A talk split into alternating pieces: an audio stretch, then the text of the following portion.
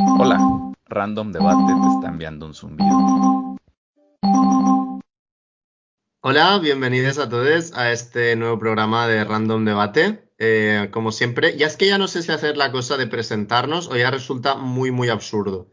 Porque claro, o sea, si, te, si, si escuchas este programa solo sin haber escuchado los de antes, eso, porque te gusta mucho Juanita, o, o, porque yo qué sé, no has visto que tenemos más, escuchad los de antes. Esto es un disclaimer que hago. Escuchen los programas de antes también, que Juanita es guay, pero hay más gente guay en el mundo.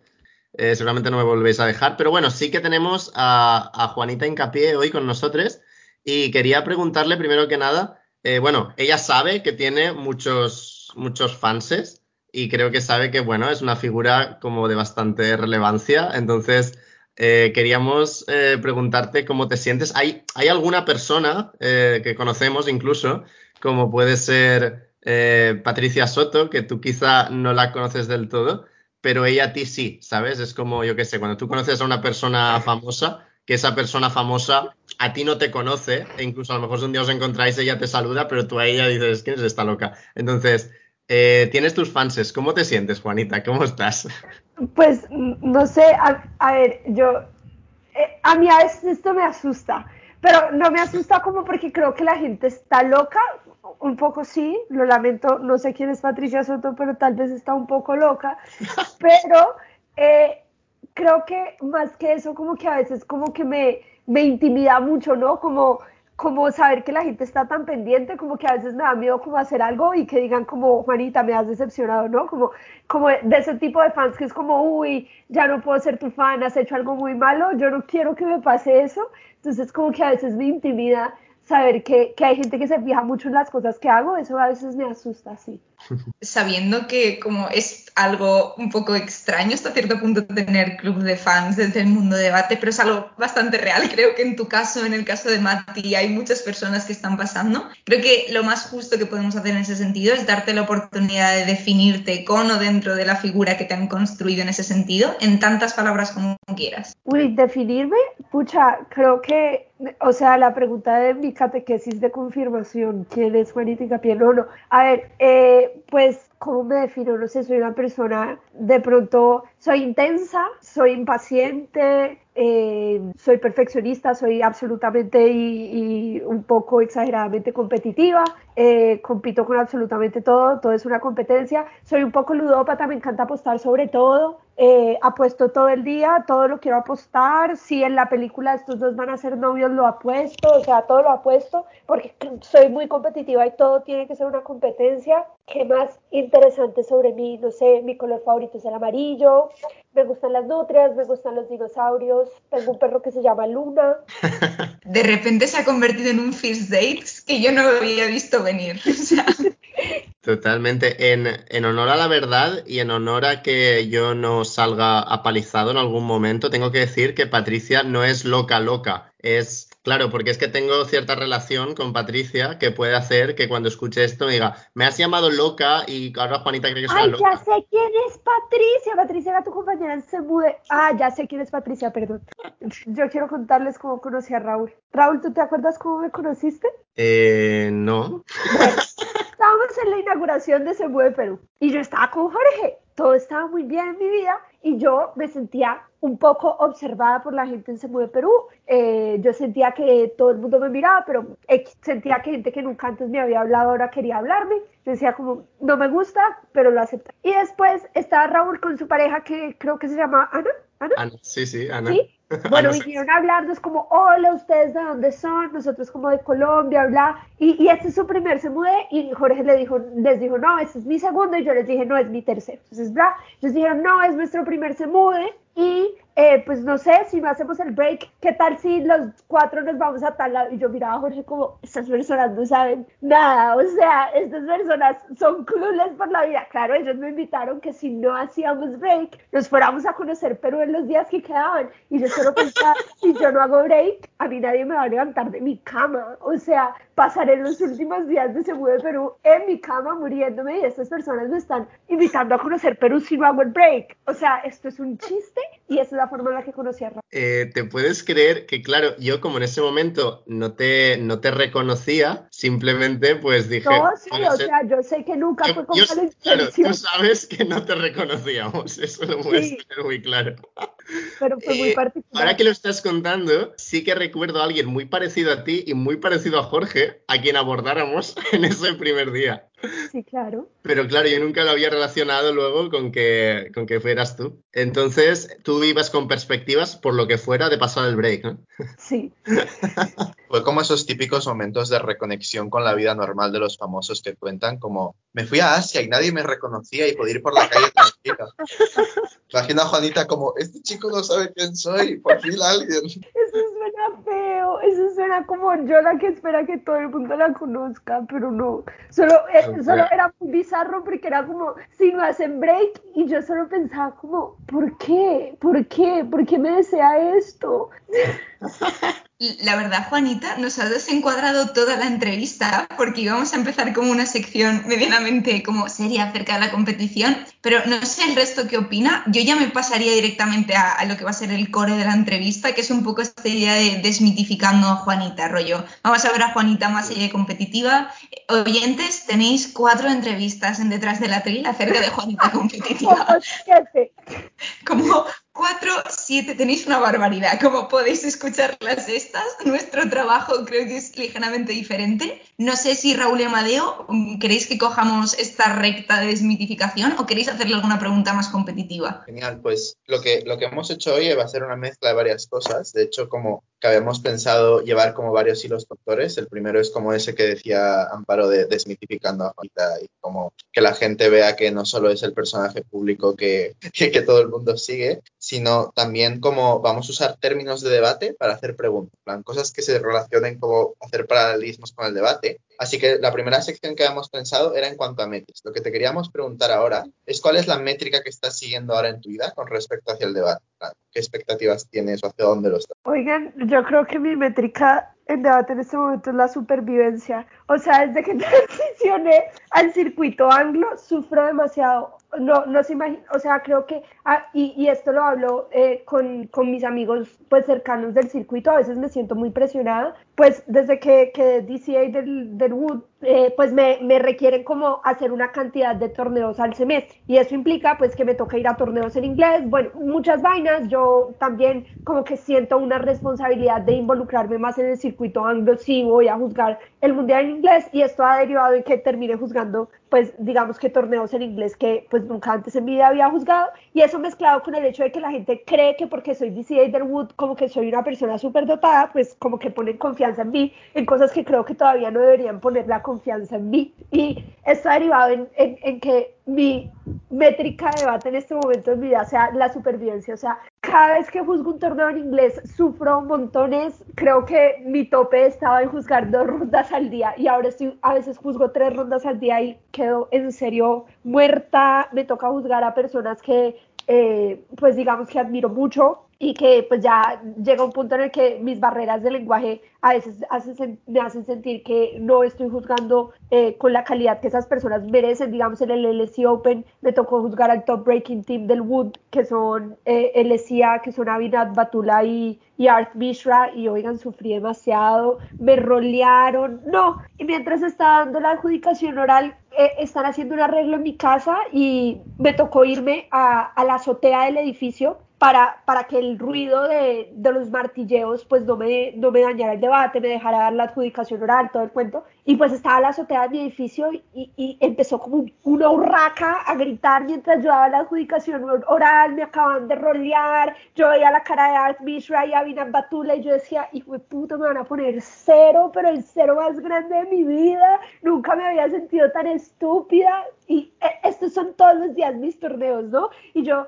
y también le tengo mucho miedo a Team Puljic, demasiado miedo a Team Puljic y cada vez que me ponen a juzgar a Team Puljic o juzgar con Team Puljic, entro en pánico. No, o sea, sufro demasiado, yo rezo y digo como Dios, por favor. En ese torneo en el que juzgué a Abinat Batula y Art Mishra, los juzgué en la ronda 2. Y yo dije, bueno, lo bueno es que estas personas me van a poner cero y gracias a ese cero nunca me van a poner en la sala topa a juzgar a Team Puljic, todo va a estar bien. Ese fue mi pequeña victoria de la urraca gritando mientras daba la adjudicación oral después de ser rodeada en el Open. Eh, yo hay varias cosas con respecto a lo que acabas de contar. No sé si soy la única que me he enterado como de un 3% de los nombres. Es como, no te voy a mentir, no sé quién es.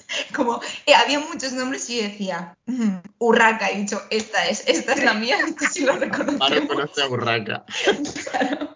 Con, con, esto podemos empatizar. Pero independientemente de eso, creo que, o sea, es súper común, entiendo que sobre todo como personas que no somos o no estamos con una relación tan cercana con lo que puede ser lengua inglesa, nos carga muchísimo. Creo que en detrás de la tril un poco hablabas del momento de decir, ojalá, bueno, no ojalá, no, pero ojalá pueda poder hablar en español este trocito de adjudicación y discutir las mociones y como no tener el chip puesto en ese cambio, que creo que a todos nos ha pasado, sobre todo Raúl y yo que podemos ser más bilingües con respecto a catalán, castellano, que te quema muchísimo el cerebro. Parte de lo que creo que hace también el circuito de debate es pues quemarte y que llegue un punto en que eventualmente hay que salir. Muchos debatientes no queremos enfrentarnos a esto. Es como la retirada, pueden ser uno, dos, tres, cuatro años visa, vamos haciendo préstamos a largo plazo cada vez más hasta posponerlo, pero en algún momento tiene que pasar. En ese sentido, dentro de las métricas, mm, te queríamos preguntar como, ¿cuál es la métrica que crees que puede llegar a seguir el mundo del debate en tu trayectoria una vez dejes de debatir o dejes de como estar involucrada en el circuito competitivo? Pues no sé, a ver, yo a, mí me alegra mucho, digamos, que, que, estamos en un momento en el que debate como que está haciendo una transición, ¿no? digamos que en mi tiempo debatiente, pues siempre eran las mismas personas las que ganaban torneos, siempre pues eran las mismas personas eh, que, que pues las personas consideraban que nunca les podían ganar o que eran como los equipos más fuertes. A mí creo que siempre me, me hace mucha ilusión ver los recambios generacionales y ver, ver cómo la gente mejora. Eh, creo que eso me parece súper y hay, digamos que hay cosas que me gustan en las métricas de debate, otras cosas que no me gustan, digamos que, y esto yo lo digo abiertamente, yo creo que a veces eh, digamos que en nuestro afán de hacer debate de la forma en, lo que, en la que lo queremos, juzgamos a las personas que no se adaptan a lo que nosotros creemos que debería ser debate. Entonces, por ejemplo, juzgamos a la gente que es eh, extremadamente técnica en la forma de hacer debate, entonces que usan, que usan anglicismos, que no usan anglicismos, que habla de contrafáctico, que no habla de contrafáctico. Eso es una forma de debatir. Que a las personas les funcione o no, vale. Eh, que sea la forma de debatir eh, estándar, vale pero juzgar a las personas que hacen eso y decir que eso es eh, zombificar el debate, pues a mí me parece que no es necesario. O sea, es gente que, eh, digamos, le invierte tiempo, es gente que se esfuerza, es gente que estudia y pues me parece que está súper mal eh, que la transición del circuito se haga a costa de como villanizar eh, de la manera en la que una parte del circuito lo está haciendo a estas personas, sobre todo porque es como, como eh, digamos que desconocer el hecho de que usan esos términos, uno, porque les es más fácil, dos, porque precisamente en su libertad de expresión han elegido usar estos términos y tres, porque es la parte que les gusta de debate. Si a ti te gusta otra parte de debate, pues disfrútala, pero no juzgues a los demás por disfrutar otra parte de debate, que creo que es algo que también está mal y, y, que creo que es como una parte invisibilizada de, de esa transición que está haciendo el circuito, que si soy muy sincera y si soy muy abierta, no me gusta. Y eh, digamos que espero que en el futuro podamos reconocer que hay gente que hace debate por chévere, que hay gente que hace debate porque le parece que discursivamente es buena y hay otra gente que le gusta porque le gusta competir, porque le gusta eh, intelectualmente hacer este tipo de, eh, de, estrategias, porque le gusta tener un modelo de caso para cada caso y eso no los hace a unos mejores que otros, sino que experimentan debate de formas diferentes y ambas son válidas. Entonces creo que ese, digamos que esa dicotomía entre si debate zombie o si debate libre es una falsa dicotomía y es una dicotomía que lo único que genera es polarización dentro del circuito, que gente que se ha esforzado un montón se sienta villanizada y se sienta como antagonizada dentro del mundo del debate, que también creo que es súper injusto, porque son precisamente, creo que, unas de las personas que más se han esforzado en el circuito. Y relacionado con esto, yo te quería preguntar, ahora hemos visto como más o menos cuál es tu desarrollo con el mundo del debate y el sentimiento también un poco hacia el debate actual. Cuando uno ya invoca como ese camino de que tal vez separación o ver qué va a hacer con respecto al mundo del debate. Creo que hay como vías muy distintas y el debate afecta a estas de forma distinta. ¿Cómo tienes pensado en un futuro desarrollarte dentro del mundo laboral y cómo tiene tanto más que ver debate? Bueno, pues a ver, mis posibilidades de desarrollo en el mundo laboral como profesora del debate, yo, yo soy profesora de debate, o bueno, sí, soy profesora de debate en, una, en un colegio en Panamá, eh, y pues a veces doy talleres eh, y a veces pues entreno a algunas personas durante un tiempo, pero pues digamos que mi lugar centralizado son mis niños de Panamá y pues ayudo a Diego a veces eh, entrenando al Rosario. Yo como veo debate como en el futuro, pues sí que me gustaría quedarme, seguir enseñando debate, pero yo lo veo más como una estrategia de pedagogía, como creo que las estructuras mentales que da debate hacen que sea mucho más fácil enseñar cualquier cosa que sea que enseñes, yo quiero ser profesora y pues yo en este momento de mi vida no soy solo debatiente, sino que soy eh, una cosa muy rara que existe en la universidad que se llama colegial mayor. Básicamente yo soy parte de la junta directiva de mi universidad y eso implica que pues eh, digamos que eh, tengo un rol pues valga la redundancia, directivo dentro de la universidad, apruebo los presupuestos, apruebo los planes de inversiones de la universidad, apruebo las nuevas carreras que abre la universidad, lo que sea. Y pues creo que hacia allá se ve mi futuro, ¿no? Un futuro absolutamente rosarista, soy la persona más rosarista del mundo. Eh, quiero trabajar en el Rosario, quiero ser profesora del Rosario, quiero ser académica y, creo que para eso me va a servir debate, creo que eso va a hacer que si quiero ir a algún torneo de vez en cuando, pues pueda igual seguirlo haciendo porque son en vacaciones y, creo que eso encompasa mucho mi vida, sobre todo si la comparto con alguien tan obsesionado como con debate como es Diego, que probablemente va a seguir un buen tiempo eh, entrenando al Rosario. Creo que es muy fácil de ver cómo eh, lo que es Rosario Debate te ha dado muchísimas cosas, es un privilegio y creo que estás súper agradecida.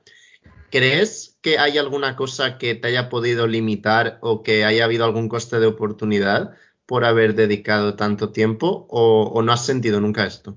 Sí, pues no digo que dejé mi carrera de lado, pero sí dejé como oportunidades profesionales de lado por debate, también por la colegiatura, pero eh, pues sí he dejado oportunidades laborales, hacer concursos, eh, pues en derecho también, pues sí lo he dejado, creo que me quitó demasiado tiempo con mi familia, antes de la pandemia no pasaba más de dos semanas en Cali con mis papás, literalmente, eh, tampoco con mi hermana, mi hermana es médica y ahorita pues no está en la casa, es, está en otra ciudad eh, trabajando y pues obviamente sí tuve que renunciar significativamente a mi familia por debate.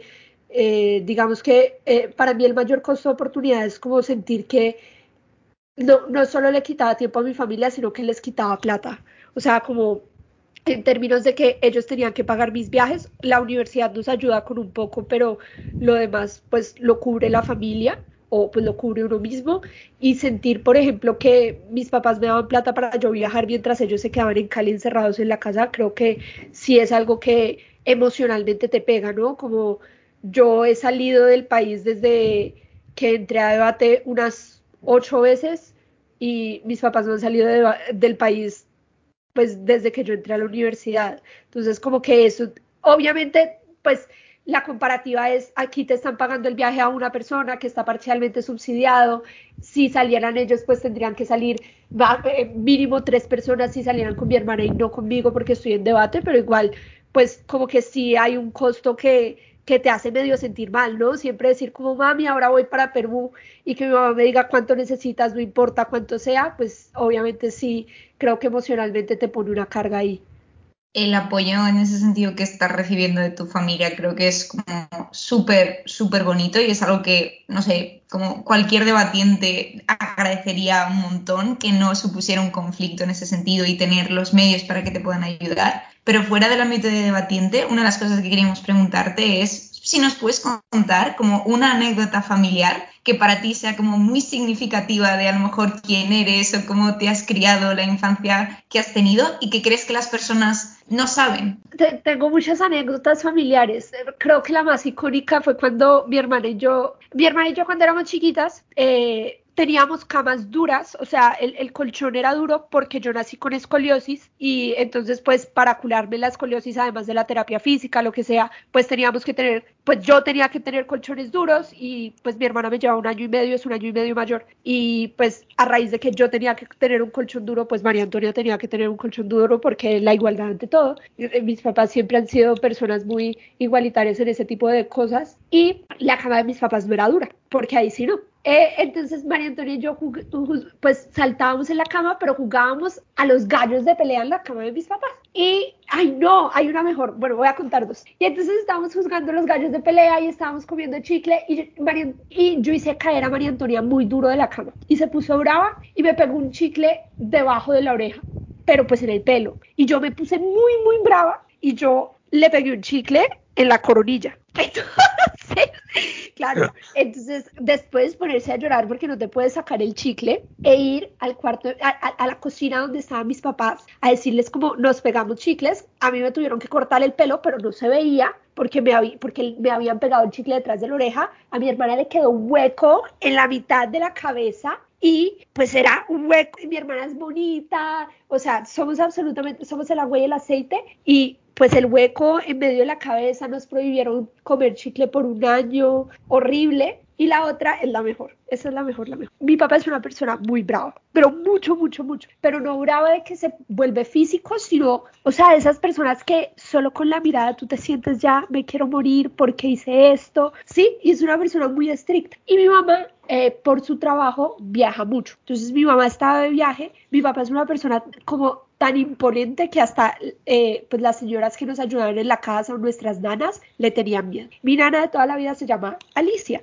y eh, pues bueno, mi mamá estaba de viaje, mi papá no había llegado del trabajo y a mi hermana y a mí nos gustaba mucho Digimon y en mi casa solo había un televisor, estaba en el cuarto de mis papás y nosotras veíamos televisión en el cuarto de mis papás. Y el televisor estaba en una poltrona, o sea, como arriba. Y a nosotras nos gustaba, el, el, el, Digimon que más nos gustaba era Calumon. No sé si se acuerdan que era uno blanquito, Calú, y, y Calú por aquí, Calú por allá, nos encantaba. Y Calú salía en la canción de Digimon. Y María Antonia y yo jugábamos a saltar, a darle besos a Calú en el televisor. Bueno, entonces estábamos saltando, dándole besos a Calú, pues María Antonia se cayó, se llevó el televisor con ella, le cayó el televisor en el pie, el televisor se volvió mierda, física mierda. Y cuando mi papá llegó a la casa, estábamos mi hermana, la empleada y yo. María Antonia con el pie vuelto mierda, se le cayó la uña del dedo gordo del pie, escondidas en el baño para que mi papá cuando encontrara el televisor destrozado en el suelo no viera a nadie.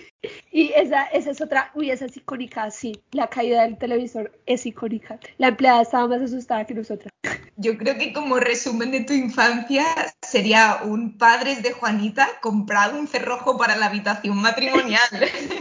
Literalmente. Cualquier, cualquier anécdota, lo que noto es que sale mal parado tu hermana. sí, pobrecita. Ha sido, ha, ha sido muy, muy, como, como diría eh, mi abuela muy aporreada por nuestra relación. Sí, o por ti. También.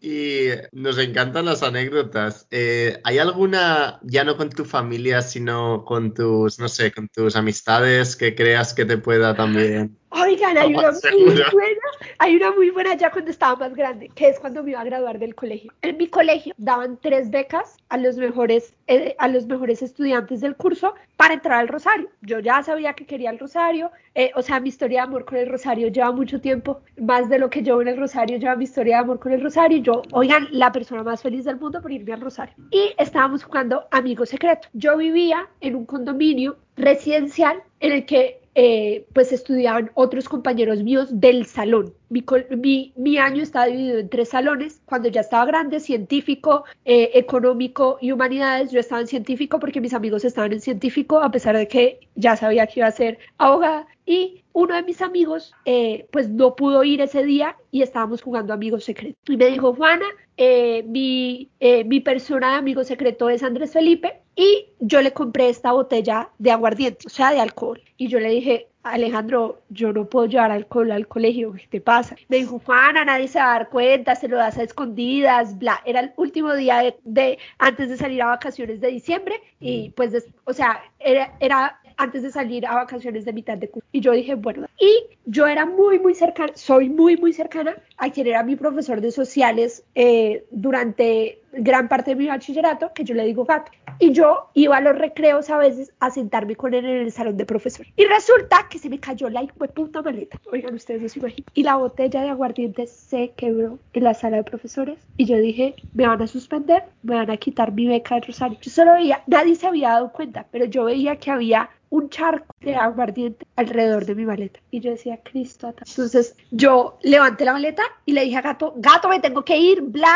Y me fui volada de ahí. Pero claro, yo ya, uno, estaba pasada, mi uniforme del colegio pasado aguardiente, la maleta pasada aguardiente. Bueno, resulta que la metí al locker y yo estaba en el grupo de teatro del colegio. Y entonces llamé a una de las niñas chiquitas del grupo de teatro del colegio, porque yo toda la vida he sido chiquita y no me quedaba la ropa de mis amigos eh, del salón. Eh, llamé a la niña que era menor que yo, que estaba como tres años más abajo, y le dije, Marica, te tenés que quitar el uniforme. vamos a cambiar de uniforme, porque si vos soles a trago, no te van a encontrar el trago, pero si yo vuelvo a trago, me van a encontrar el trago. Entonces nos cambiamos de uniforme y la maleta estaba en, dentro de mi locker y después montándome al bus con la maleta en una bolsa de la basura, rezando que la acompañante de la buceta no se diera cuenta que yo olía trago para que no me sapiara, no me suspendieran y no perdiera mi beca del Rosario. Esa es una gran anécdota. muchas cosas. como mucha información recibida de golpe. A mí lo que me ha dado muchísima curiosidad es por qué tipo de persona eras en el instituto. Porque aquí creo que, o sea, yo tengo teorías con respecto a la gente de debate y como quién era el instituto, a qué grupos pertenecía, a qué rol ocupaba. Pero me da mucha curiosidad, Juanita, ¿cómo, cómo era la Juanita prepuber de uniforme? No, yo era igual, o sea, creo que yo, yo, yo siempre he dicho que yo soy una persona como de 10 años con, con 13 de experiencia. O sea, yo nunca crecí, siempre he sido igualita. Yo era en el colegio y todavía en la universidad era la todera. Yo estaba en todo. Yo era del Consejo Estudiantil, estaba en el grupo de teatro, estaba en modelo de Naciones Unidas. Sí, estaba en modelo de Naciones Unidas. Lamento decepcionar a mis fans. Este es el momento en el que dicen, no puedo creerlo, voy a dejar de ser su fan. Eh, estaba en el modelo de Naciones Unidas. Eh, pues me iba bien, eh, era de, las mejores estudiantes del salón, eh, nunca fui deportista, no, no se me da, las personas que me conocen saben que soy absolutamente arrítmica, motriz, creo que aprender a caminar ha sido uno de los logros más grandes de mi vida, que no entiendo cómo lo logré, eh, la, la, literalmente eh, la, la, asignatura que más me costaba era educación física. Me tocaba hacerme amiga de los profesores para que me pusieran buena nota, porque o si no, paila. Eh, y pues era de esas personas que llegaba, yo hacía las tareas en los recreos eh, el mismo día que tocaba la tarea porque tenía tantas cosas que hacer que pues nunca alcanzaba a hacer las tareas en la casa eh, pues como les digo, estaba en el grupo de teatro, hacía musicales, hice musicales toda, toda mi adolescencia y toda mi infancia, era la protagonista del musical, la persona más feliz del mundo, creo que esa es una de mis renuncias más grandes en la universidad y es dejar el teatro. Me hace demasiada falta, era absolutamente feliz, pero eh, pues evidentemente tal vez tenía el talento actoral, pero no tenía el talento musical eh, y, pues en términos de danza para hacer lo que verdaderamente me apasionaba, que eran los musicales. Entonces pues decidí ser abogada, soy absolutamente feliz siendo abogada, pero eh, pues era la niña del teatro y la niña que todo el tiempo, o sea, tenía algo que hacer, nunca estaba desocupada. Cuando yo viajaba mucho por teatro, por Naciones Unidas o por cosas del Consejo Estudiantil y viajaba tanto que me acuerdo que cuando estaba en décimo, eh, pues dejé de ir como, me fui una semana a Bogotá, a la semana profesional, a trabajar en uno de los departamentos administrativos de la nación que se llama el DANI. Volví después de esa semana y a la semana siguiente era el musical y yo era la protagonista, entonces falté toda esa semana clases por ensayar para el musical. Y después volví a clase y el profesor me dijo, Juanita, has crecido desde la última vez que te vi. Esa es la historia de mi, de mi, eh, de mi pasada por el colegio. Los profesores no se explicaban, o sea, cómo yo hacía todo lo que hacía. Eh, digamos que esa es la Juanita del instituto. Todavía soy así, por eso precisamente llegué tarde a la entrevista porque hago demasiadas cosas al mismo tiempo y se me olvida todo. Creo que, creo que estamos logrando muy bien el objetivo principal de esta entrevista, que es como desmitificar partes y conocerte mejor. Y creo que probablemente para mí la forma más fácil y más efectiva de desmitificar figuras es salir de fiesta con esas figuras. Es decir, yo saliendo de fiesta con gente del circuito de España, la primera vez que les di de fiesta fue como, ah, vale, el circuito de debate no es tan serio como eso. Entonces yo quiero ver cómo, cómo, es Juan, cómo eres Juanita en esos, en esos círculos más sociales. ¿Qué relación tienes en general con la fiesta? A ver, ya les dije que no bailo. O sea, si quiero bailar, puedo bailar, pero pues sería humillarme públicamente y soy una persona que le tiene mucho miedo a la humillación pública, entonces no, no suelo bailar si no me siento en un espacio seguro y eh, ya no tomo tanto. Eh, yo, eh, como les cuento, estaba en el grupo de teatro del colegio y eh, pues yo estaba en el grupo de teatro desde muy chiquita y eso implicaba que eh, cuando yo estaba en sexto de bachillerato, eh, bueno, en sexto, mis amigos estaban en 12. Y eso hace que pues yo empezara a tomar desde muy joven. Entonces, como que toda mi etapa loca de beber como una enferma sucedió en el colegio. Y sucedió cuando estaba muy chiquita. Y yo no sé si eso hizo que mi hígado muriera o si ahora soy alérgica al alcohol, pero me dan resacas o bueno, como le decimos en Colombia, guayabos de tres días seguidos. O sea, no me puedo parar de la cama, me da fiebre, me enfermo horrible, entonces ya no tomo tanto. Eh, digamos que hay días en los que decido que me voy a emborrachar y digo como hoy me voy a emborrachar y es tu trabajo cuidarme, pero no es algo que haga de manera, eh, digamos que repetida en el tiempo. Soy una persona muy alegre, es, o sea, depende, digamos si estoy con Diego, es probable que me quede sentada con Diego porque no lo voy a dejar solo, pero puedo bailar, eh, me divierto en mis propias medidas. Además, soy una persona muy chismosa, entonces soy la persona más feliz en las fiestas porque como soy la sobria y la que no baila, me doy cuenta de absolutamente todo lo que pasa. Me paro en las mesas para ver quién se dio besos con quién, me sé todos los chismes y lo disfruto 100%. Y en cuanto, en cuanto a esa Juanita que se describe que de cuando en cuando se da el gusto de, de beber algo y de darse una borrachera, te quiero hacer dos preguntas. Primero, ¿qué perfil de borracho eres? Creo que hay como muy perfiles muy distintos. Depende. Bueno, uno, soy el borracho que cuando ya me siento muy borracha, me quedo dormida. O sea, voy y me siento en un lugar y me duermo. ¿Por qué? Estoy borracha y tengo que pasar la borrachera. O sea, como hay, hay diferentes momentos. Las últimas dos borracheras fuertes, fuertes que he tenido, creo, eh, ha sido en la fiesta final de Panam en el 2019, que me dormí en una silla en, el, en la discoteca, en una silla, y me despertó Iván Hacho cuando ya era hora de irse, como Juana, ya nos vamos, ya está el Uber abajo, y yo, gracias, Hacho, pero eso todo fue culpa de Hacho. Eh, y eh, la otra fue una vez que eh, ya como en el 2017, o sea, ya ven cuán esporádicas son mis borracheras, pero, o sea, cuando lo hago, lo hago con todas las de la ley. Terminé dormida en un campo de golf gritando que, pues, mi animal favorito son las nutrias y las nutrias cuando duermen se cogen la mano para no perderse en el río. Entonces estábamos Hernando Castro y yo, y yo le había dicho a Hernando, Hernando, yo me voy a emborrachar y vos me tenés que cuidar porque yo te he cuidado demasiadas veces en mi vida. Que va, Hernando vomitó antes de que yo empezara a vomitar. Entonces terminamos los dos muertos en un campo de golf dormidos y yo solo gritaba que yo quería dormir cogida de la mano de Hernando como las nutrias. Esa soy yo, esa es Juanita borracha. Pero sí, siempre, o sea, soy una persona alegre, no, no soy de esas personas que llora, pero cuando llego a la cúspide me duermo. A ver, una pregunta que sí o sí se debe hacer también para la gente que te vea dentro del presencial, al ser una persona que cada vez que bebe le da una resaca de tres días, que me encantan todos los términos distintos que hay para resaca y que vamos aprendiendo. En Bolivia se dice el chaki cuando alguien está resaca. Entonces, ya sabiendo que tienes un coste de oportunidad muy grande por beber, ¿cuál es la bebida alcohólica que cuando tú te das ese lógico dices, ese lujo, dices, bueno, hoy voy a beber? ¿Hay alguna bebida alcohólica que te Me gusta mucho el tequila y no, no sé si esto existe, pero supongo que existe. Eh, me gusta mucho el Smirnoff Ice. O sea, soy, soy más, o sea, si voy a tomar trago puro, puro, tomo tequila o tomo aguardiente y el aguardiente tiene que estar caliente, no me gusta el aguardiente frío, lo odio, a todo el mundo le gusta más, pero a mí me lo tienen que sacar de la nevera o si no, no lo recibo, no me gusta. Eh, y si no, pues cócteles y cosas así que no me, que no me dé cuenta que estoy tomando. Con tu historial con respecto al aguardiente, como que me esperaría que lo hubieras crucificado de alguna forma y hubieras dicho, no, no, esto no, no, lo vamos a volver a tomar.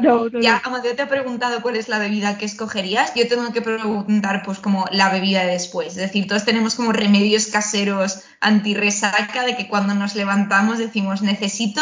Es que yo soy adicta a la Coca-Cola. Para mí la Coca-Cola lo cura todo. Si yo me siento enferma, compro una Coca-Cola. Porque para mí el destapa la felicidad de Coca-Cola es lo más fidedigno que existe en mi vida. Para mí abrir una Coca-Cola es destapar la felicidad. Y dejé de tomar Coca-Cola un año porque hice una promesa con Dios, como una, le, dije a Dios como Dios, si me haces este milagro, dejo de tomar Coca-Cola un año. Yo soy una persona muy creyente y el, el milagro se hizo, bueno, pasó lo que yo quería que pasara y dejé de tomar Coca-Cola un año y me iba en lo que O sea, veía Coca-Cola, veía a la gente tomando Coca-Cola y me daba un mal genio. Eh, esto fue durante, se mudé eh, no, sí, mentira, no. Fue en octubre de 2018, ya había pasado se mudé. Eh, sí, fue entre el Wood de Cape Town y se de Perú. Yo en Semu de Perú no podía tomar Coca-Cola, en, en, Cape Town no podía tomar Coca-Cola. En Perú no me daba tan duro porque no hacía calor, pero en Cape Town me daba mucho calor y Jorge tomaba Coca-Cola y yo me ponía muy brava, tan brava que Jorge antes de comprarla le tenía que quitar la etiqueta para que por lo menos yo, sí, yo sabía que era Coca-Cola, pero por lo menos que no hubiera la etiqueta porque me daba física ira ver que él estaba tomando Coca-Cola y yo no podía tomar. Creo que estamos apuntando todo esto con mucha atención porque no sé, si, no sé si es público, pero no es público 100% como...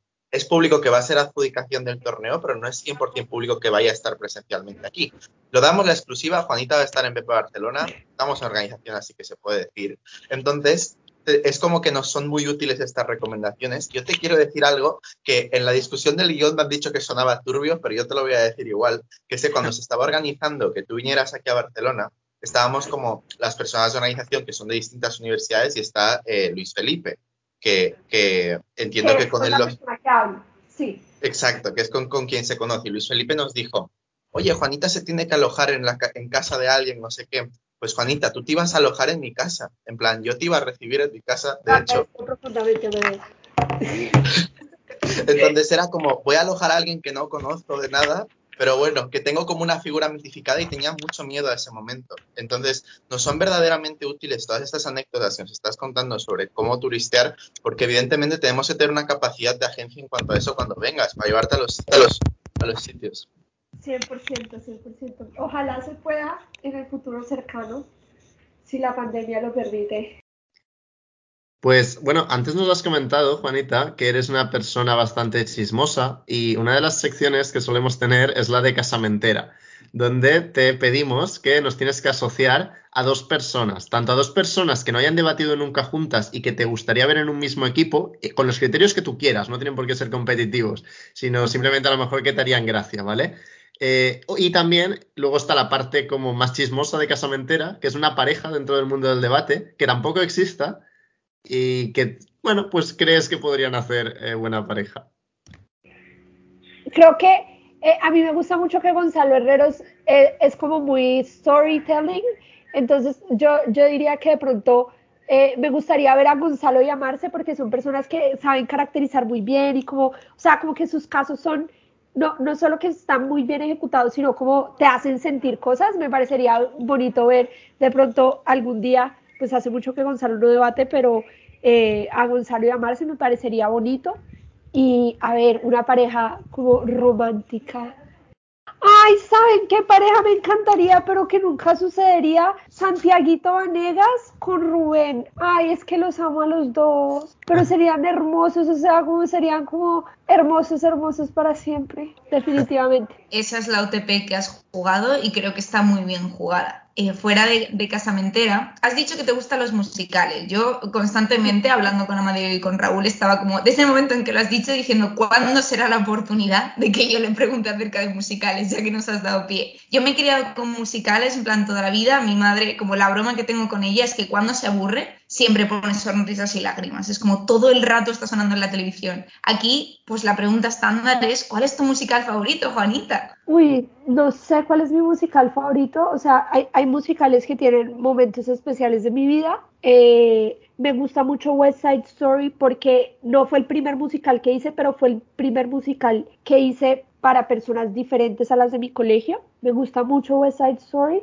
eh, y me gusta mucho Across the Universe. No sé si, eh, si saben cuál es. Me gusta mucho Across the Universe, pero eh, me gusta muchísimo Los Miserables porque es mi libro favorito en el mundo. Víctor Hugo es mi escritor favorito, entonces también me gusta mucho eh, Los Miserables y me veo muchísimo, muchísimo Hamilton también, que es el, pues, el mainstream, eh, también me gusta mucho. Vale, ahora que ya sabemos cuáles son tus musicales favoritos, creo que nos has dado a pie a una de las cosas que más nos gusta hacer en este podcast y son asociaciones. Habías escuchado que lo hemos hecho con raperos, pero lo solemos hacer con el interés que tenga nuestro invitado, así que aquí en este caso lo vamos a hacer con musicales. Creo que dentro, dentro de los que has dicho, quizá Los Miserables es aquel como más mainstream para la mayor parte del público, porque Across the Universe pues no es tan conocido y West Side Story es bastante viejo, pero dentro de Los Miserables aquí pues por supuesto vamos a hacer que nos asocies determinados personajes a gente de debate, ¿ok? Uy,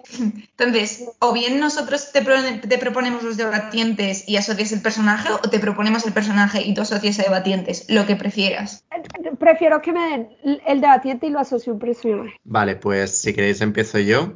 Jorge Portocarrero. Jorge Portocarrero es 100% Javert, porque es como muy correcto y todo tiene que estar bien hecho y sí, Javert, 100%. ¿Vale? ¿Quién sería Sabrin? Que he visto que habéis trabajado juntas varias veces y Ay, le gustan Sabrin los sería musicales. Cosette, sería Cosette porque es perfecta y es como la princesa de, de- del musical, sí, Cosette. Y bueno, otra, otra obvia que tiene que caer, ¿quién sería Diego? Uy, es que Diego también podría ser Javert por, por, por lo mismo, por, por como todo tiene que estar pegado a la ley y todo ese tipo de cosas. Eh, pero si no es Javert, eh, de pronto, de, de pronto esto me hace cambiar a Jorge a ser en Jolras y a Diego a ser Javert. Porque en Jolras también es como muy metido en sus, en sus principios y no cambia sus principios por nada y, y todo esto. Entonces tal vez eh, eh, en Jorge y Diego Javert. Espero no fastidiar mucho y que también sea Javert, pero por ejemplo, eh, Hernando Castro, ¿quién sería? No, Hernando 100% imaginas? es Jean Valjean, porque Hernando sí, o sea, como que Hernando sí está dispuesto como a no cumplir las reglas si es algo que él considera que es justo. Entonces, yo diría que Hernando 100% es Jean Valjean. Qué bueno, qué bueno. Yo voy a meter aquí un poco más de como diversidad en cuestión de paridad con Ana María y Laura, que son las que están llevando detrás del atril, que tienes muy buena relación. ¿Qué personaje sería? Uy, yo, yo siento que, que Ana, por, por lo spicy y bitchy que es, eh, se me acaba de olvidar cómo se llama esta señora, pero eh, pues quien recibe a Cosette, eh, porque se me acaba de olvidar, es que creo que se llaman juntos, literalmente creo que se llaman juntos. Sí, yo, yo creo que esa es Ana, pero no porque Ana sea una mala, mala persona, sino porque Ana es bitchy. Y Laura, yo creo que Laura porque es muy, muy noble y, y como muy como muy noble y como se preocupa por la gente y, y todo el cuento de pronto Fantín. Yo, yo, yo tengo una, yo tengo una que, que, la verdad es una persona por la que tengo predilección y me encanta meter en todo, pero esta vez está justificado y es la mítica Carlota Delso o Carlota Dezo que nos habló de ti sobre la Carlota Dezo, oigan, no saben lo que he molestado a Carlota con esto, por favor, es el mejor momento de mi vida.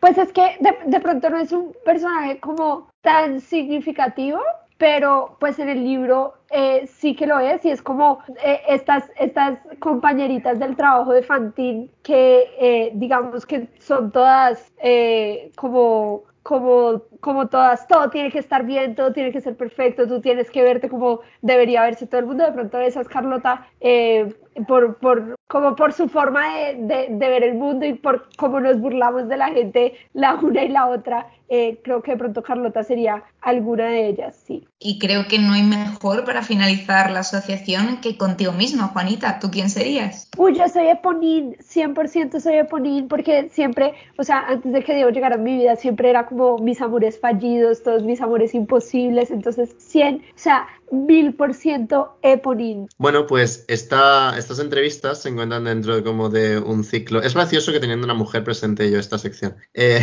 es un ciclo como de mujeres en debate, etcétera. Creo, creemos que también era importante como que tuvieran esa visibilidad, etcétera. Y em, te queríamos preguntar si, no sé, si tienes como algún punto de vista desde tu, desde tu perspectiva de género, si crees que esto ha tenido cierta influencia y cómo te has sentido en definitiva respecto a tu género y las consecuencias que haya podido tener ¿no? dentro de lo que es el mundo del debate. Yo eh, esto lo he reflexionado mucho, es una conversación que constantemente llevo teniendo con Ale Chaparro mucho tiempo y es que yo sinceramente nunca me he sentido eh, discriminada por mi género, pero creo que es porque particularmente siempre he tenido el respaldo institucional de pertenecer al Rosario, que ha hecho que el respeto se aumente desde un principio. Creo que eso ha hecho que tal vez no porque sea mujer, sino solo porque soy del Rosario me respetan y en ese orden de ideas no he sentido, eh, digamos, una discriminación particular hacia mí. Creo que a pesar de que digamos, cuando debatí con Hernando, Hernando eh, sacaba más puntos de orador que yo, pues nunca en mi vida sentí que era porque eh, yo era mujer y Hernando era hombre. Siento que objetivamente Hernando lo hacía mejor que yo cuando debatíamos juntos y las veces que Jorge me ha ganado mejor orador, eh, pues yo objetivamente creo que Jorge debería ganar mejor orador en todos los torneos en los que Jorge exista. entonces, pues creo que yo particularmente hacia mi persona nunca he sentido eh, algún tipo de discriminación en particular. Eh, creo que también el hecho de que haya entrado el circuito eh, pues internacional, porque cuando fui a Semude ya era novia de Diego, pues también ha hecho que mis experiencias en términos de cómo se vive la sexualidad en debate sean muy reducidas, porque pues siempre, pues tal vez a ustedes no les tocó, pero cuando yo entré a debate, pues Diego era el Juanita del Rosario, ¿no? Entonces todo el mundo era como Diego, wow, eh, era quinto mejor orador del mundo, la cosa, bla. Entonces, pues como al ser novia, tal vez de una persona como tan prominente, eso me protegió de algunas,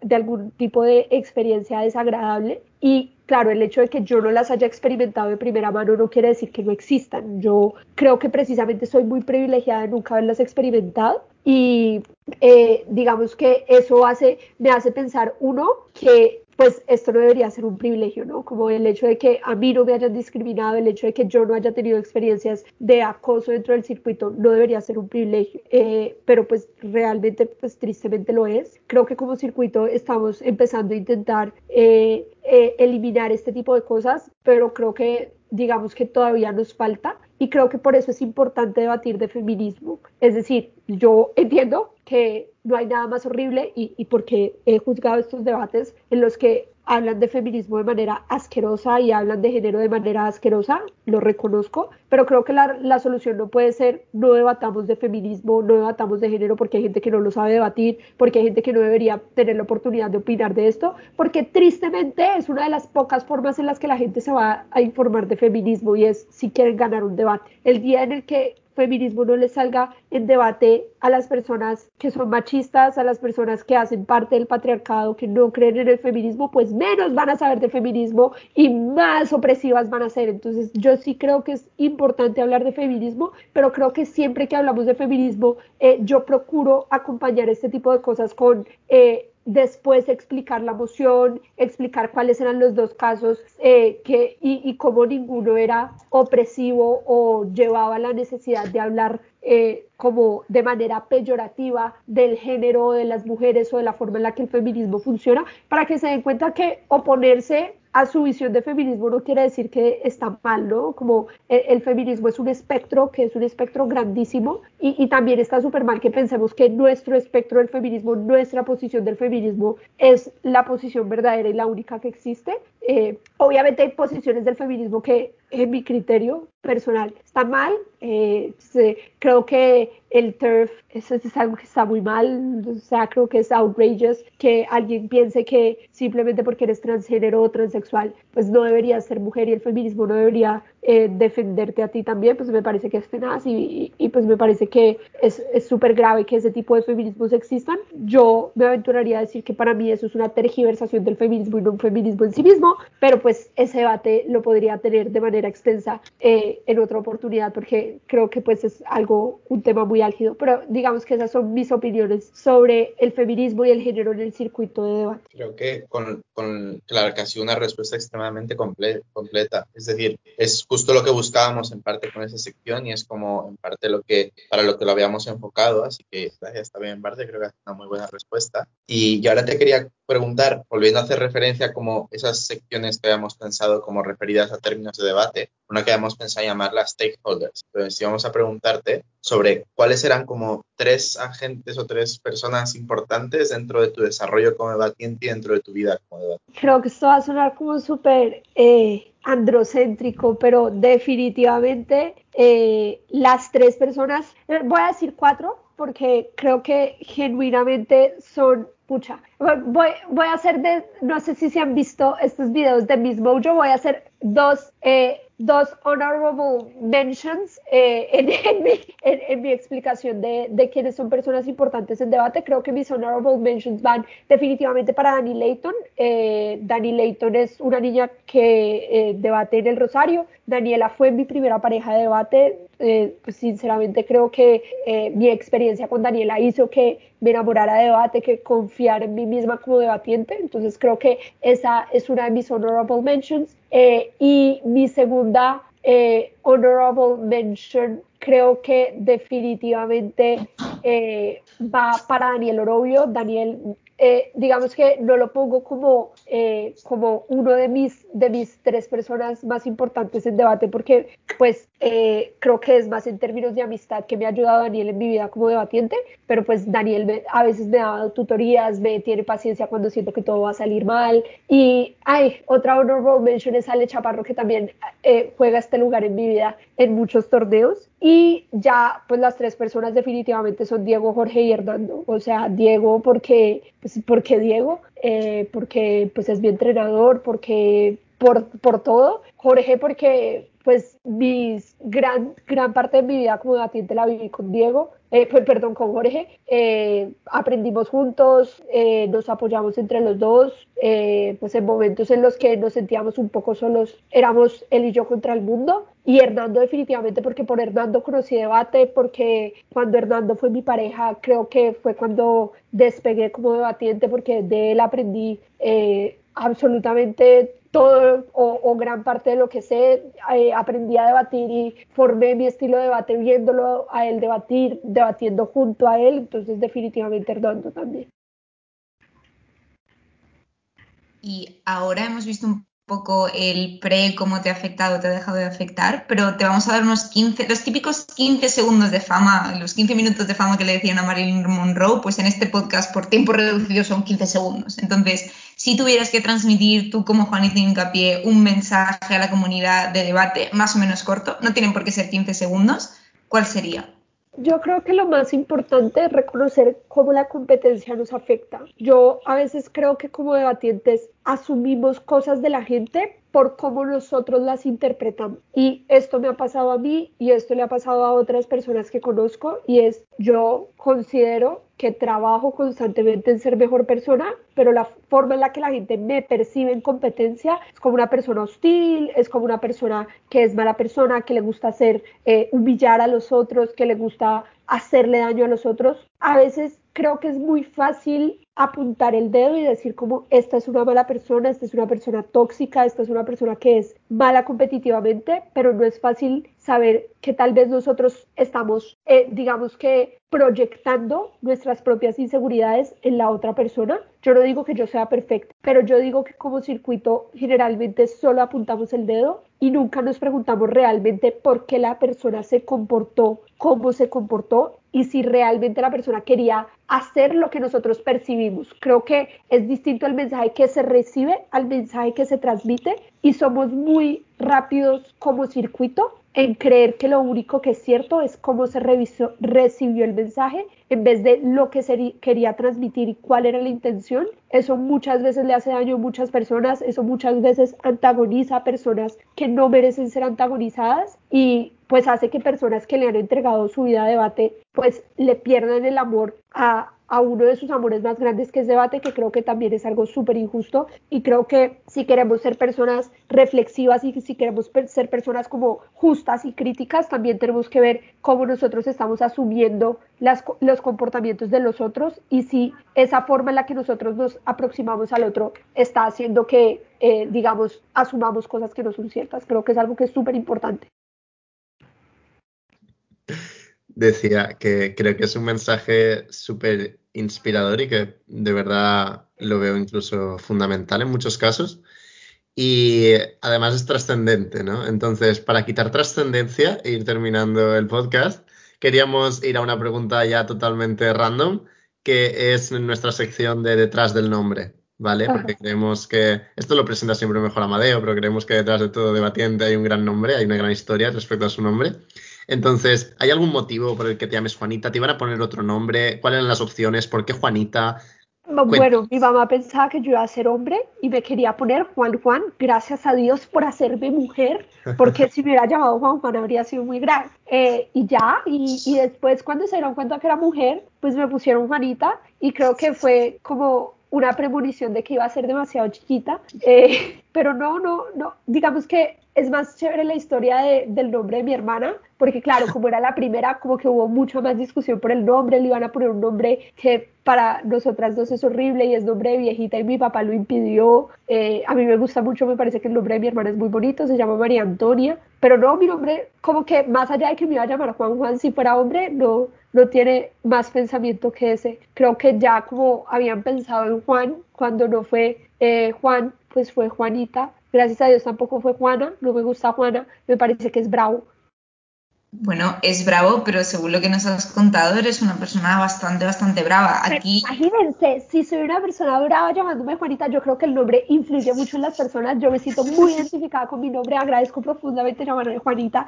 Creo que si no me llamara Juanita, no sería como soy. Imagínense si me llamara Juana, sería tres veces más brava. O sea, sería un monstruo.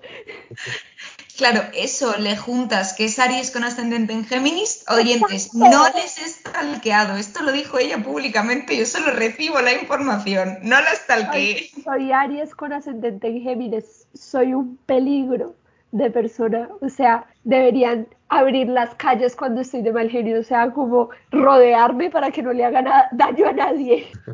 Yo, tengo una anécdota referida al nombre justo de Fanta, que es que en el, en el de 2019, yo la verdad acabo de entrar a debate y no conocía bien bien quién era Juanita. Entonces, eh, Gorka de mi club debatía las semifinales de este mode contra Juanita. Entonces, enviaron el link y se estaba hablando de que había una tal Juanita y yo decía, ah, debe ser una persona súper entrañable que la llaman Juanita por eso. Entonces me metí a la semifinal y salió Juanita al discurso y fue como, vale, no, no, no, Dios mío, está matando a todos mi parte favorita de ese, de ese debate y, es que mucha gente pues también lo recuerda mucho. Yo, yo tengo momentos así muy como muy yo durante debate y es, claro, yo no alcanzaba el podio o sea, no, no lo alcanzaba, entonces me tocó pararme a dar el discurso donde estaba sentado Pepe. Entonces Pepe me dio su micrófono para hablar con su micrófono y después me pidió un punto de información, pero él no tenía micrófono, entonces yo le pasé el micrófono para que él diera su punto de información. Cuando yo le entendí el punto de información, le quité el micrófono y él quedó hablando sin micrófono solo y yo seguía hablando mi discurso porque yo ya le había entendido el punto de información y todo el mundo se rió mucho de ese momento ese y, mi momento de Alberita, que también es un momento mágico en mi vida como debatiente. Me parece magistral. Ay, em, no sé si queréis ya que vayamos con la pregunta o tenéis antes como algún apunte más. No, yo creo que hemos tenido unas dinámicas muy bonitas durante el podcast. Es buen momento para romperlas y, y obligar a lo que más nos llega a interesar. Como, bueno, Amadeo tenía algo, ¿no? No, no, antes de llegar a la pregunta, quiero decir que cuando Juanita se ha definido como una persona extremadamente competitiva, en este podcast también somos extremadamente competitivos y apostamos a todo entre nosotros. plan, todo lo que las preguntas tiene una dirección, así que sí, sí. No, no sé quién la tira la pregunta. Pues, bueno, si queréis, yo mismo, ¿ok? Eh, tenemos una dinámica entre los tres que es que cada persona invitada tiene que elegir a una mejor amiga o mejor amigo entre nosotros tres. Entonces, simplemente tienes que escoger a una de nosotras tres para elegir quién sería tu mejor amiga y no las otras dos. A ver, yo creo que tengo más información sobre un lado, o sea, definitivamente conozco más a Raúl que a Amparo y que a Amadeo, entonces creo que eh, es eh, definitivamente mi respuesta sería Raúl, creo que es una persona muy interesante, creo que me da mucha risa, creo que es una persona que eh, creo que nuestra forma de conocernos me, me, demuestra que Raúl como que va más allá de debate y no le importan tanto los nombres de debate, que creo que también es algo súper importante, entonces escogería a Raúl. Muchas gracias. Necesitaba ya no solo. ¿Nadie nunca te escoge? Necesito votos. Soy el que va perdiendo, pero por una goleada tremenda. O sea yo en este podcast ya debería haber descendido, irme a otro y, y hubieran puesto a alguien en mi lugar, ¿sabes? Pues yo con esto ya, yo ya he hecho mi día, ¿eh? O sea. Bueno, has hecho el día, la noche, la mañana y todo lo que tú quieras, ¿no? Porque yo siento que, dado tu relación con Patri como compañero de debate, la, adoración de Patri hacia Juanita, es que si no te escoge, te deshereda prácticamente como compañero. Entonces, estás teniendo un win-win espectacular. Está siendo un momento dulce. Es que además lleva currándose esto desde 2019, desde que fue ahí a preguntar inocentemente a Juanita. Has caído en mi trampa, Juanita. Todo, Todo fue para este momento. Yo creo que ya para cerrar nos quedaría como una última, una última pregunta, que es la que tú nos haces, en plan, puede ser de muchas formas, ¿no? Que tú nos hagas una pregunta individual a cada uno que creas que podemos responder, o una pregunta a los tres que vayamos contestando, como tú la veas. Una que te hemos hecho, una que no te hemos hecho, como tú quieras. Eh, no sé si ya se las han hecho, pero ¿por qué eh, existiendo detrás de la tril decidieron hacer este? O sea, yo eh, entiendo definitivamente que sí es bastante diferente la dinámica, pero, o sea, como en términos digamos, de marketing, don, porque vieron el hueco de mercado, digamos, si, si detrás de la tril es como tan, como popular. Creo que no le hemos llegado a contestar desde esta perspectiva, sí que hemos contestado como nuestras motivaciones de, reírnos, de como descargar parte de la, de la, competitividad del circuito, que a veces como te puede absorber emocionalmente y hace que no disfrutes de algo. Pero a nivel de marketing, yo creo que nunca hemos sido competencia detrás de la tril en ese sentido, como detrás del atril siempre es como el statement de si quieres informarte del debatiente, vea detrás del atril. Como nuestro campo nunca ha sido eso, siempre pretendíamos una parte muchísimo más como dulcificadora de estas personas que están acostumbradas a una competitividad y sobre todo en un tono de comedia, en un tono de bromas que creo que es súper importante para la mayor parte de personas que conozco y que nunca se llega a entender o cómo aplicar. Entonces, el marketing en mi cabeza, es que esto es de mi TFG, entonces yo lo, lo, estoy pensando y digo, esto lo voy a meter, esto en el abstract no meto, bien guapo. En mi cabeza nunca era una competencia, siempre era, pues ellos tienen, ellas en este caso tienen un público que es genial y que tienen un contenido súper chulo, pero yo creo que puedo dar una versión diferente de estas propias personas que merece la pena conocer. Y luego hacer memes y yo diseñar logos, porque me gusta diseñar logos en mi existencia, como le doy. Dale, entonces, eh, yo, a ver, varias cosas en cuanto a lo de detrás de la tril. Yo, el problema que tuve cuando se me ocurrió el podcast es como que es una idea que se nos ha ido ocurriendo individualmente. Cuando se me ocurrió a mí la idea de hacer un podcast sobre debate, aún no conocía la existencia detrás de la tril. Es decir, yo plan, no, no, sabía que existía detrás de la tril y fue como, ay, qué guay sería hacer un podcast sobre debate, qué idea magistral acabo de tener. Y como diez días después creo que entrevistaron, no sé si a Desiree o a alguien así, y vi una historia que ponía entrevista, podcast, y lo vi y fue como, vale, pues no era tan buena idea, pues no, tampoco hay por qué hacerlo. Entonces, cuando, yo, yo la verdad me considero como un público bastante recurrente detrás de la tril, es decir, cuando subían como historias de quién, después del final de año, de cuántas horas tienes escuchadas, no sé si hay mucha gente que tenga más horas escuchadas que yo, es decir, me he escuchado como prácticamente todas las entrevistas que han hecho y me gusta mucho el, el programa, pero el, el, el, fundamento para mí de este podcast era un fundamento muy subjetivo, es decir, de yo querer pasarlo bien y yo quererme reír haciendo algo y una actividad que tuviera que ver con debate, y fue como que descartamos ese factor competitivo dentro de la construcción misma del podcast. Y ya también forzamos con un poco la diferenciación de que no sea algo muy similar, no sean preguntas de ese tipo, sino sea algo más, como decía Amparo, ¿no? más justificador, de, de, de otro estilo. ¿no? Sí, yo lo que iba ya a comentar, bueno, ya lo habéis dicho todo, ¿no? Pero eh, es como que la idea fue principalmente de Amparo y Amadeo. A mí me lo dijeron y yo, bueno, amo a Amparo y Amadeo y amo el, el cachondeo que se puede crear entre, entre nosotros, entre la persona invitada. Entonces, yo te diría que dije que sí por dos motivos. Uno es que, como ya sabido, de que no sé decir que no a las cosas. Eh, literalmente, creo que muchísimas pocas veces en mi vida he dicho que no a algo. Quizá yo no he sido la persona más propositiva de cosas, pero sí que cuando me las han dicho, pues sí, sí, sí a todo. Y eh, esto, por tanto, yo no quiero estar aquí, ayudadme, pero es que no sé decir que no. Y la otra es por un factor egoísta es que yo me lo paso bien eh, estando aquí. Yo no he tenido en cuenta esto de que exista ya como una parte quizá para más conocer al debatiente y esta pues no, yo no he tenido a los demás en cuenta, yo solo me he tenido en cuenta a mí y yo me lo paso bien haciendo esto. Entonces, bueno, a mí esto me sirve para mí, si a la gente también le puede servir, pues mejor que mejor. ¿Cómo se nota que no tienes que hacer un TFG de esto, Raúl? ¿Cómo se nota? claro, Amparo sí que tiene esta parte más seria a la hora de poder hacer las cosas, pero yo no. Antes de terminar, ya solo queríamos pedirte que nos dijeras eh, algún nombre que se te ocurra para que pudiera venir aquí, a, iba a decir a detrás del atril, nos podríamos apropiar ya también del nombre y, decir, no sé, somos, somos los mismos. No, eh, aquí a Random Debate, si se te ocurre alguna persona que le que te apetece que viniera.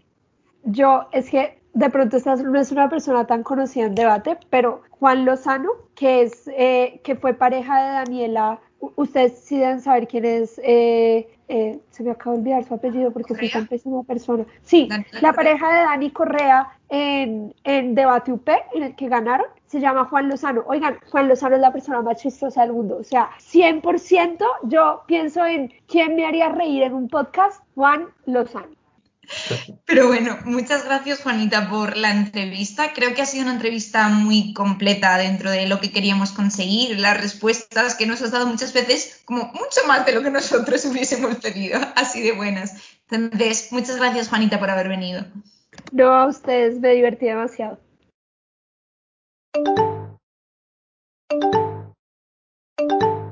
Esto es todo por hoy en Random Debate. Ojalá que lo hayas pasado sensacional y te esperamos en la siguiente edición.